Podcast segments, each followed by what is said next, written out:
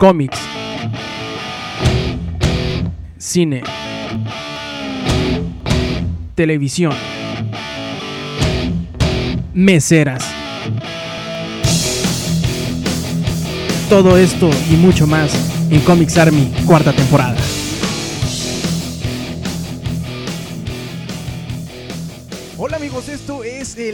De Mele Ninja, pero hemos decidido secuestrar la programación por completo y convertirlo de nueva cuenta en Comics Army porque ya basta. Ya basta de que Mele Ninja se agandalle todo la angaria y de que nada más estén sacando diario los express. La gente ya es el regreso de, de- los, de las ñoñadas. Del... Hacemos con mucho gusto además porque Bishop tuvo un intenso viaje a la capital del país que nos lo va a platicar. Una plática que va a durar media hora sobre el tema. Eso y muchas cosas más acerca de los cómics es. Bishop, ¿cómo estás? Qué, qué gusto, oh, qué gusto de volverte a ver. ¿Cómo estás? No sé silbar, eh. Ya nos dimos cuenta. Tampoco yo, pero ya no importa. Ese programa no, es de silbidos. Este, bien, bien, me, me fue bien en el viaje. También tú te fuiste al DF unos días. Digo, menos tiempo que yo, pero te fuiste. Menos tiempo, pero con menos dinero también. Entonces también está bien. Está bien, digo, te divertiste mucho también con, con tus amigos los taxistas del DF. Está bien, un amigo, un amigo. es, es, es carreta de amigos, amigo. Este, un, un saludo para todos los taxistas que dejaste allá preguntándose qué pasaría con este programa. Teníamos casi un mes, creo que un mes teníamos sin grabar un programa nuevo de Comics Army. Este es el 14 de la cuarta temporada. Ya estamos muy cerca del final de temporada. Este, donde nos tomaremos otro mes de descanso. no, es que no, no. Cuando seas jefe se puede, se puede hacer eso. Pero hay que ser jefe de tu propio podcast. Si no, es muy complicado, es muy complicado. Este. Hoy vamos a tratar muchos temas, bueno, no muchos temas, tal vez tres temas a lo más. Este, con suerte, tres temas. En el, siguiente programa ya trataremos más, en este no. Eh, porque nos da flojera, básicamente. Tenemos más, tenemos más, pero nos da flojera. Este, ya es todo. Buen día a todos. Buenísimo, como siempre. Oye, Bishop, antes que nada, muchas gracias por prestar nuevamente tu casa como la sede de, de este nuevo programa.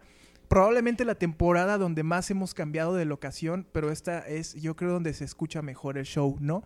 Es donde no hay este, niños, meseros, ambulancias, indigentes, locos. O un saludo a Jorge Báez, este, que, esta semana tuvimos oportunidad de platicar con Don Cuacarraquear. Bueno, yo tuve oportunidad de platicar con él.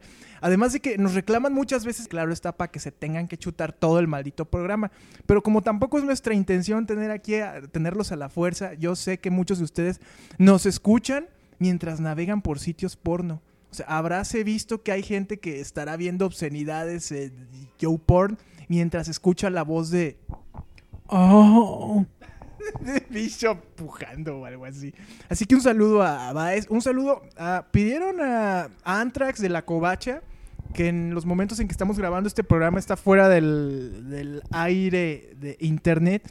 También un saludo a... ¿Sabes qué? Y esto fue muy temprano y Bishop apenas me explicó la historia que es bastante digna de un episodio de Silvia Pinal, romántica. Un saludo a... Está cargando, es que es lento mi iPhone 5. Roy Phoenix. A ver, un saludo, los saludos primerito de Bishop. Eh, mis saludos son para Franco Magno, Malcavian, eh, José con acento, Hax Metal Max, también para eh, quién más, quién más, quién más, quién más, Daniela de 4N I E L A 1, Mjolnir 27 que siempre lo saludamos. Este, el señor Enrique Samperios, señores, eh, nos pidió nos pidió un saludo para Nobody Juanín, que es él precisamente. Entonces, un saludo para Enrique Samperio, un saludo también para otra vez Enrique Samperio, un saludo también para el Snake-bajo, saludo para Anabzo, este, y para FJS Norman. Saludos para todos ellos y uno muy especial porque fue el último que, que cayó justo antes de la grabación de este programa para Violetuga y que ella le envía un saludo a su amor el camotero. Dos puntos de mayúscula, dos puntos de mayúscula. Es la jerga de los jóvenes, ¿no? Es como el XD. Eh, también para Roy Phoenix, ya hemos dicho, y para Cespuga, a quien podemos llamar a partir de hoy como el Cristiano Ronaldo triste de este episodio. Un saludo a todos ellos. Y ahora sí, entremos en materia. Brian Michael Bendis, guion bajo Bishop. estábamos platicando antes de entrar al aire acerca de los misterios de la cotización de los cómics, que últimamente se ha vuelto todo un relajo gracias a la mala distribución de, de los productos de las historietas aquí en México. Pero antes, antes de que esto ya fuera un, lío aquí, ya existía un mercado de, subastas auténticamente del, del, del, noveno arte y había cómics carísimos por ahí dando vueltas en el mercado que se, se, vendían a precios exorbitantes absolutamente. Obviamente los mejor valorados son aquellos que se editaron antes de la década de 1960 cuando no había una distribución masiva y sobre todo los números uno. En esa época los números uno o, o, las primeras apariciones de los personajes que después se convirtieron en franquicia eran los mejor valorados. Con el paso del tiempo, por ejemplo, X-Men 1 de 1991, creo, de Jim Lee. Eh, eso es un Kanye X-Men. X-Men, el, el, título que crearon profeso para Jim Lee, no vale tanto como si vale el Uncanny X-Men del 63, o como puede valer eh, las primeras apariciones de Superman, de Batman y de Spider-Man o de Tonamelt. Pero Bishop es el que trae el tema. Bishop, háblanos un poco acerca de este apasionante y misterioso mundo de cuánto vale y cuánto das por un cómic.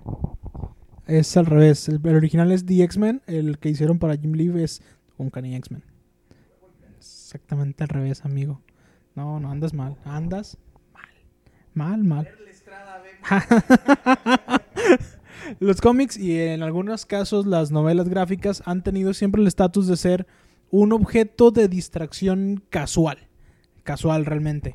Este es correcto, es incorrecto, eso es lo de menos. La cuestión es que muchos de estos productos de distracción, distracción casual cobran otro estatus cuando se venden y revenden y revenden y llegan a precios verdaderamente estratosféricos. Este, ¿A qué se debe que su valor se dispare? Pues son muchas situaciones que permiten que el fenómeno suceda. El primero es la rareza del cómic. Este, con esto no me refiero a que sea un cómic raro o difícil de entender o, o de cosas muy gays. Este, eh, más bien es qué tan eh, difícil es hacerse con él. Este, puede ser, por ejemplo, eh, cuántas veces ves un título en la calle y cuántas veces lo puedes adquirir. Mientras más difícil sea el, conseguirlo, lógicamente mayor va a ser su valor. El segundo eh, la segunda forma de que sea val, valioso, valuarte iba a decir, eh, que sea valioso, este, es que tan trascendente es el número. A veces hay cómics en donde sucede algo verdaderamente interesante, la muerte de un personaje, el nacimiento de otro, eh, el, el, fin de un arco, el nacimiento de, el inicio de otro arco. Este, mientras más trascendente sea en la historia, en la historia de, del cómic, o sea, de ese título, o bien en la historia de los cómics en general, más alto será su valor. Otro es quién participa en esos cómics. Eh, los autores de la obra gráfica, tanto tintas, argumentos, a veces salen un poco de la línea común. Eh, muchas veces esas colaboraciones de, autores poco comunes hacen que los precios se disparen. Por ejemplo, ¿cuánto pagarías por un Capolinita, Paco? Nada. ¿Cuánto pagarías por un Capolinita escrito por Frank Miller y dibujado por Fraceta? fuck, 10 mil dólares si los tuviera. Es, es, esa precisamente la diferencia. Este. Qué tontería. Ahora, esas características por lo regular no se ven por separado. Hay que ser sincero que todo lo contrario, por regular los números más difíciles de encontrar también son los más trascendentes. Este, también van orquestados por autores regularmente de gran calibre. Y bueno, eso hace que los cómics te den la, Tormenta perfecta para que sean los 10 cómics más caros del mundo, Paquito. Oye, y nada más una, una acotación, sobre todo ahora que sucede mucho en México, las segundas ediciones, terceras, quintas, variantes, director cut y demás, esas no valen, ¿eh? O sea, no deben valer más allá del precio de portada porque se tratan de reimpresiones sobre un original. En México... A menos que tenga algo diferente tenga algo diferente, pero por ejemplo en México, y estábamos platicando eso antes de arrancar el programa, cómo te puedes encontrar ediciones, segundas ediciones, de segundas hasta quintas de la muerte de Superman, carísimas, sobre el precio de portada de 70 pesos en su momento. Ahora andan entre 300 y 800 pesos o lo que te quiera vender el, especulador.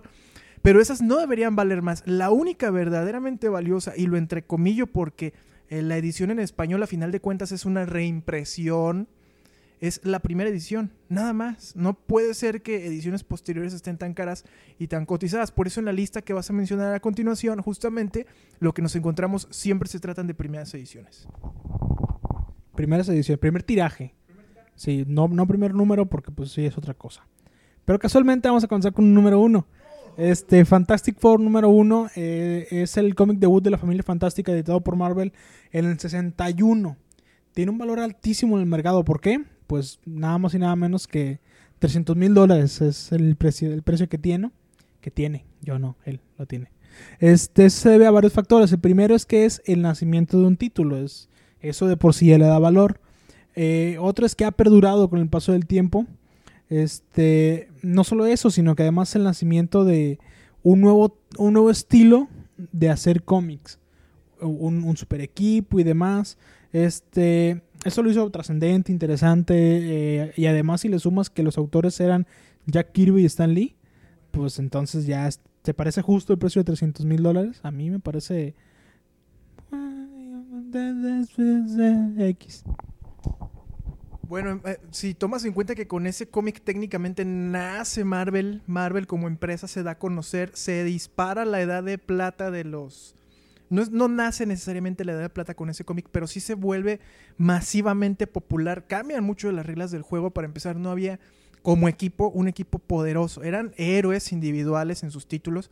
Y aquí se demuestra una forma distinta de, de- de- desde cómo se dibujaban con Kirby hasta cómo se creaban el famoso Marvel Way donde el dibujante eh, se echaba todos los, todas las viñetas y posteriormente Stan Lee que escribía los diálogos sobre las viñetas, dándole un dinamismo que no se conocía en esa época.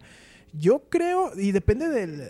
Era guion y letrista. Yo creo que depende del tiraje en su momento, ¿no? Digo, en aquella época eran tirajes muchísimo más cortos y lo que hablábamos de la rareza también tiene que ver de cómo te encuentras, en qué estado de preservación ese cómic, ¿no? De que no tenga cualquier eh, pequeña magulladura, cualquier pequeña imperfección que tenga, hace que baje muchísimo. O sea, tiene que estar conservado prácticamente en alto vacío o algo así para que valga, porque si no, pues no pasa el precio de portada que en su época creo que eran 15 centavos, era una, una baba y bueno, ahora vale prácticamente lo mismo que la deuda externa de Kenia. Bueno, mientras yo eh, acoto un poco tu comentario, tuve leyendo el siguiente.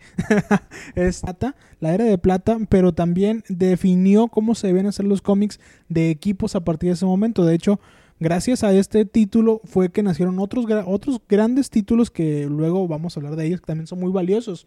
Por ejemplo, mm, X-Men, Spider-Man. Son cómics que, que se escriben diferente, que se escriben muy, muy diferente a lo que, a lo que ahora estamos viendo. Este, ¿Cuál es el siguiente, Paco?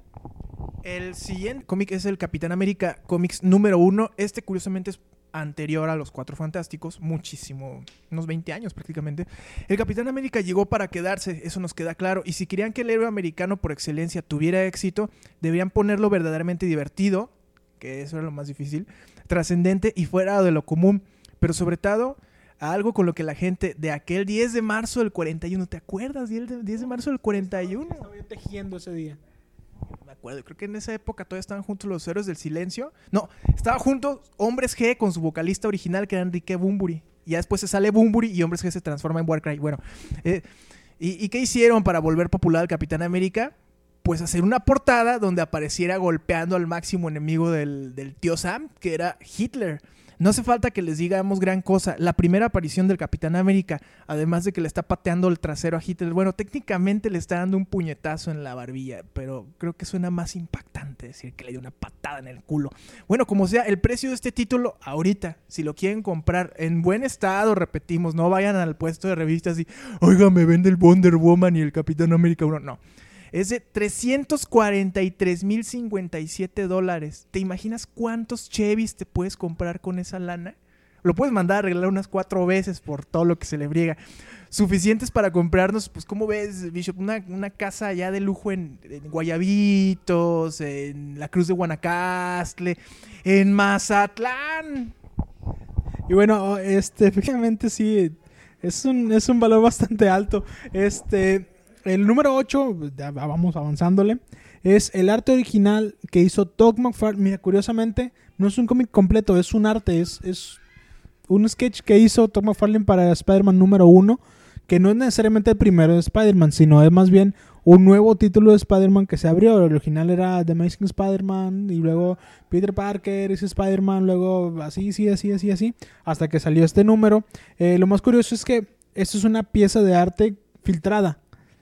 Este, lo más divertido es que lo filtró Todd McFarlane. lo filtró para una eh, subasta hace un par de meses y eh, alcanzó un valor nada más y nada menos que de 358.500 dólares. Este, la verdad es que Tom McFarlane siempre se ha caracterizado, bueno, se caracterizó durante su época como dibujante por ser muy estilista, eh, le dio un nuevo estilo hasta las redes que, que tenía Spidey, haciéndolas más bien como espagueti que, que como un pegoste. Que como un pegoste. Este, un saludo a mi gata que me acaba de romper la madre. Este, y bueno, el siguiente te lo dejo a ti, Paco. bueno, si vieran la escena tan graciosa, Bishop tiene una gatita este, que se llama Lana. Le pueden poner en los comentarios de este podcast que les explique por qué se llama así. Pero acaba de venir sigilosamente y le metió que fue un arañazo, ¿no? Un arañazo. Hagan de cuenta, para los que vieron jugar a Isaac Terrazas o al coreano Rivera, que le hizo una entrada en los meniscos Lana a Bishop y nomás yo, tipo Wolverine le da un madrazo Magneto con las garras de Adamantium. Así, así parecía. Ah, joder, claro. Ahora, el número 7 dentro de la lista que Bishop hizo muy bien en, escribir es el arte original de Frank Miller para The Dark Knight Returns del 86. O sea, ya estamos acerca. La época no cuenta tanto, como Bishop dice, cuenta mucho más el arte y el momento quizás eh, que vivía la industria. Algo muy parecido de lo que sucedió con McFarlane fue, ocurrió con, con Miller filtró sin querer, el sin querer entrecomillado, el primer bosquejo de lo que luego sería el look y el feel del cómic de The Dark Knight Returns y terminó siendo vendido eh, de uno a otro y subiendo de precio. O sea, empezó a, a revalorar ese cómic de una forma brutal. El arte, de hecho. El arte, porque el cómic no, no, no, es tan caro. No es tan caro, lo que, lo que importó es el original del arte, ¿no? Un cómic que, por cierto, envejecido de forma fantástica, o sea, se ha revalorado, revalorado. Es que, ¿sabes qué? Aquí tengo a un lado a Lana y ya me puse nervioso, no vaya a ser que a mí también me taclee tipo Pac-Man de Pac-Man Jones de Dallas. Y aunque no es muy costoso, sí es trascendente para todos los artistas que toca la época del Caballero de la Noche. Ahorita, si te lo quieres comprar, este sketch cuesta 448.125 dólares. O sea, prácticamente... este... Eh, vamos a ver, ¿cuánto, ¿cuánto, tiempo llevamos, Paco? Llevamos 17 minutos. Yo creo que es momento para irnos, para irnos a una pausa musical. No sé qué vaya a poner Roberto. Digamos que le vamos a poner grupo Mi Banda el Mexicano. ¿Cómo no vamos para allá con Ramito de Violetas? Esto es Comics Army Z Gaiden.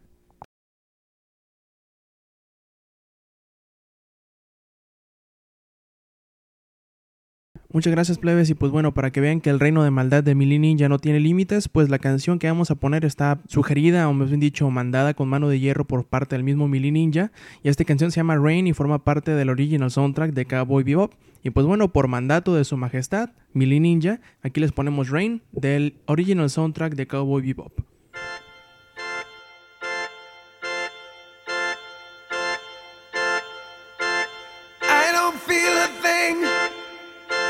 Stop remembering. The days are just like moments turn to hours. Mother used to say, if you want, you'll find a way.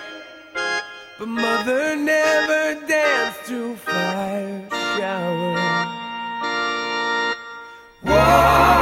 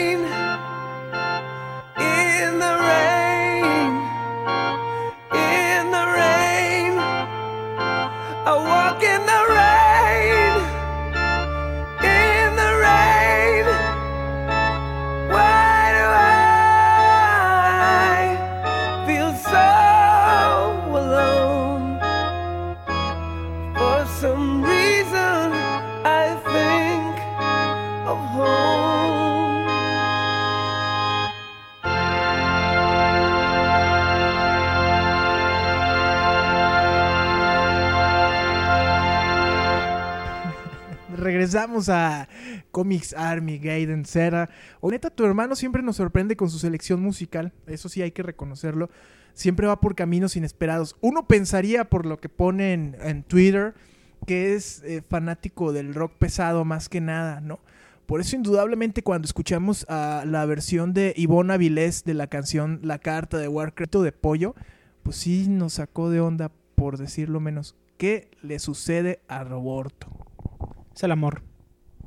Indudablemente. El amor es una cosa, una grata maravilla. Es como, ah, decía Tito el Bambino. Bueno, en el número 6 de la lista de los cómics más caros figura un número 1, como lo es Flash Comics. Flash. Flash, el velocista de DC. La primera aparición, aparición, la primera aparición del velocista escarlata fue en el año de 1940.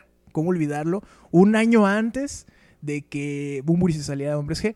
Y en el título donde debutan no nada más Flash, Tristemente. Tristemente, porque pues grandes canciones de Bumburi en Hombres G como Marta tiene un marcapasos, como Rayando el Sol, que es buenísima, y pues indudablemente Molinos de Viento. Bueno, decíamos en el 40, en el título no nada más debutó Flash en este número uno, sino que además aparecieron otros personajes como Hawkman, el hombre halcón, y uno un poco menos conocido ahora como es Johnny Thunder y The Whip.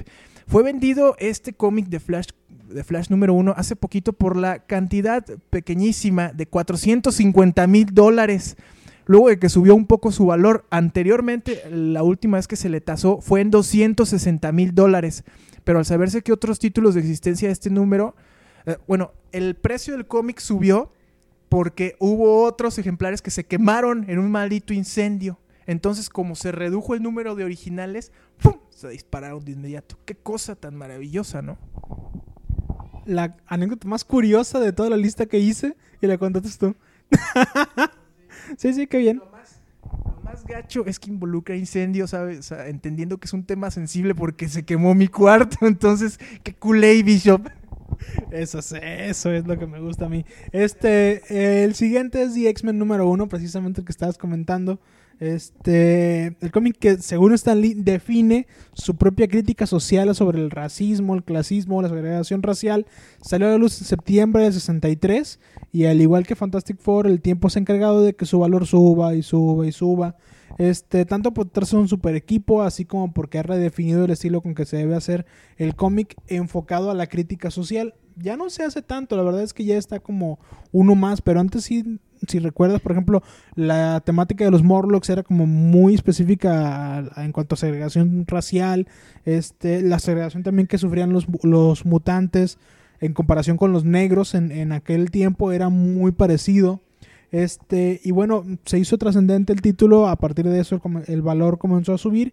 Actualmente es de 492.937 dólares con 50 centavos. O sea, pues este cómic vale medio millón de dólares. Qué bárbaro, ¿no? Y además de que un cómic, eh, como dices tú, que se vuelve trascendente. Y curiosamente, el mayor enemigo de los mutantes no fue Magneto ni Mercurio, sino tú.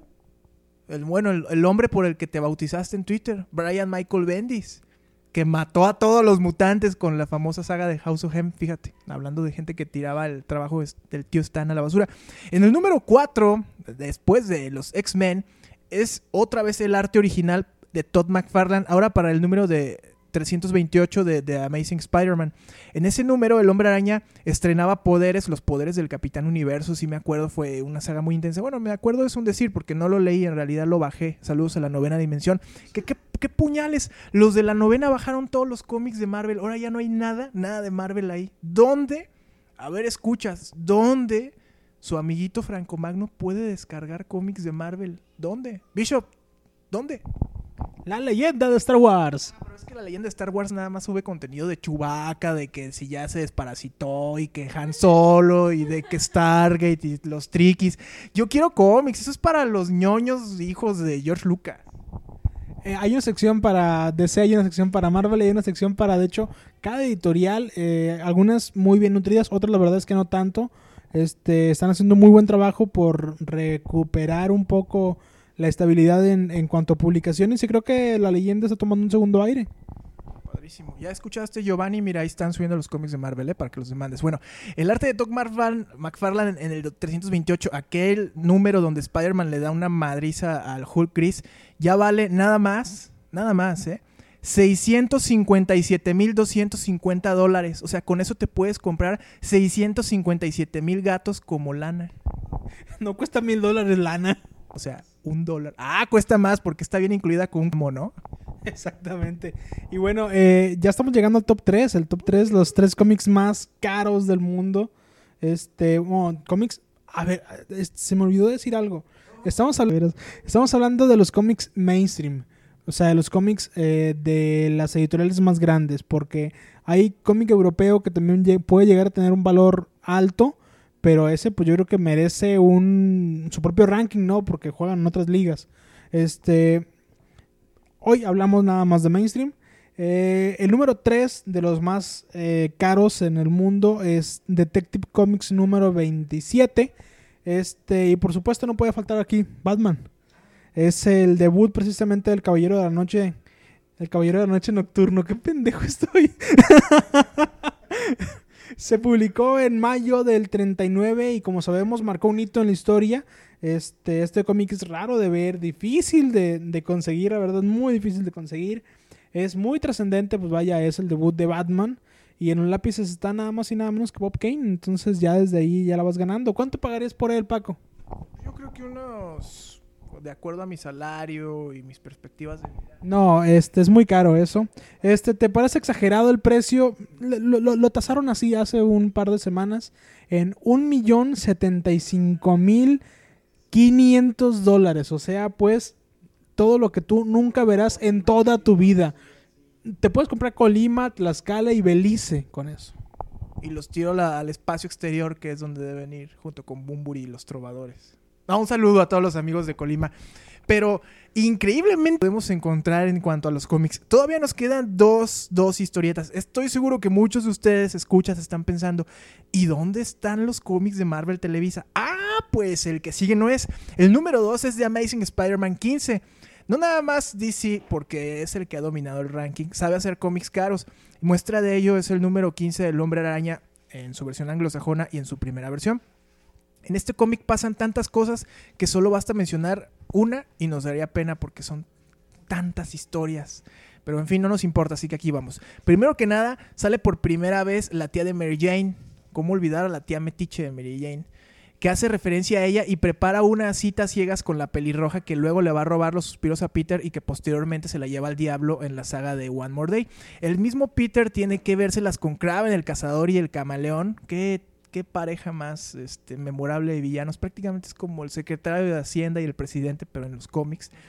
Mientras que hace sus labores de cortejo a Betty Brand, que era la que trabajaba de Famuya en el Clarín. En los lápices estuvo en aquel número Steve Ditko, uno de los grandes, y en las letras el increíble Stan Lee. Ahora mismo este cómic, si te lo quieres comprar, a ver si con lo que traigo en la cartera ahorita me ajusta, cuesta un millón cien mil dólares. Estoy seguro que a más de uno se le fue el hipo. Obviamente, a pesar de la barbaridad de, dinero y la animalada que uno tendría que hacer para ahorrarlo, no es el más caro. Hay un cómic todavía más, más, más caro que tendrías que irte toda la vida con la dieta de la luna azul, o sea, tragar nada para aspirar a comprarlo. ¿Cuál es, Bishop? Tum, tum, tum. No, no, no, no, sí, hijo de su madre, anda con todo. Joe Schuster y Jerry Siegel hicieron su debut por la Puerta Grande, una que medía como 3 metros de alto, eh, contándonos las aventuras de Superman en el Action Comics número uno. Un héroe que estaba, estaba destinado desde ese momento a ser el más grande de todos. Le duela a quien le duela, le guste a quien le guste, Superman es el más grande de todos. Me cae gordo, pero hay que reconocerlo. El Action Comic número uno es un cómic para ser recordado y atesorado eternamente. Muestra de ello su precio. Está valuado en 2 millones 161 mil dólares. Lo repito, 2 millones 161 mil dólares. Me compro como 10 toneladas de calzones con eso. De los que se comen los italianos. Y sí, sí, de ropa interior más todavía. Sí, es que yo uso ropa interior pequeña, pero este... Una, una, una mención especial eh, que podemos hacer es precisamente hablábamos que eso es mainstream, pero vam- vamos a hacer una referencia con el cómic. Ay, Dios. Ah, con el cómic europeo. Ugh. Este, Tintín en América. Tintín en América se acaba de vender hace un par de semanas en 1.663.570 dólares. Cabe destacar que el cómic no tiene tanto valor. Este, cuando mucho, unos 45 dólares el cómic. Pero esto es nada más la portada. Solo la portada llegó ese valor porque está eh, autografiado por Erge, el, el autor. Entonces, ah, en junio, en junio fue cuando se, se vendió este, este, este sketch y no, es un precio monstruoso, un millón seiscientos tres mil dólares con, no, un millón seiscientos tres mil quinientos setenta dólares por una portada, solamente es la portada. Manches, con eso me podría comprar, no sé, mis boletos para ir a ver Skrillex, ahora que venga a Guadalajara. Ay, tienes una licuadora, es el mismo sonido, ¿no? Es el disco. Este, pues esa es la lista. No sé, ustedes ahora que, que está tan de moda, como decíamos, hablar acerca del precio de los cómics y la barbaridad que llegan a costar. Este, el cómo de repente el mercado es voraz con el usuario. Y nosotros mismos, claro está, en un microverso como es el de México, hemos alimentado mucho la especulación. Cuando hablamos de cómics caros, hay que entender que estos deben de tener ciertos requisitos, más allá de la distribución, más allá de que si en México a mi estado no llegó o sí llegó.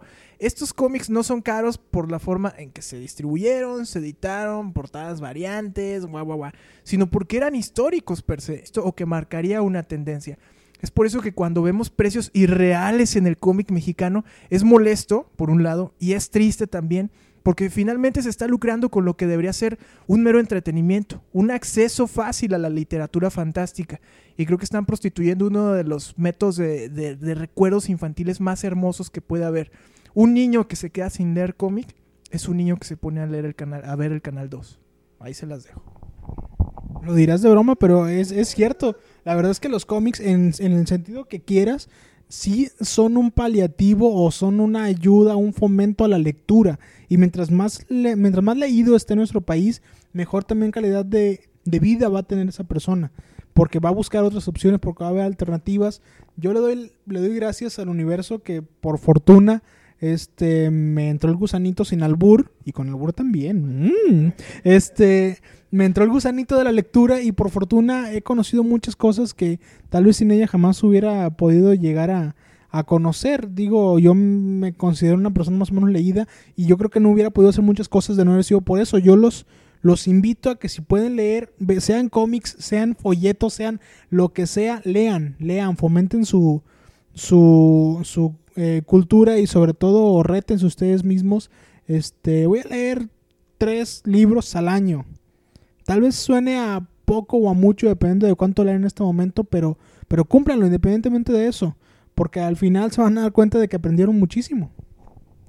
Exactamente, hermosas palabras sin lugar a dudas de Bishop. Si alguien puede prestarle de repente a un niño que a un niño fomentar el hábito de lectura, en, sobre todo en ellos que, que creo que ya es una generación distinta, ya no ven como que muy atractivo leer cómics. Y yo lo entiendo, porque incluso uno ya siendo adultos, pues que prefieres, ¿no? Pues verlos en internet o hacer otra cosa que no tenga que ver ya con la lectura del papel en viñeta. Lo, lo seguimos comprando muchas veces más por costumbre que por una convicción de querer leer algo que nos vaya a sorprender. Que sabemos de antemano que, por ejemplo, Bendis o Fraction o Paul Jenkins, pues no nos van a sorprender ya mucho que digamos. Pero para un niño puede ser determinante ese contacto. O sea, le podrías estar abriendo todo un universo.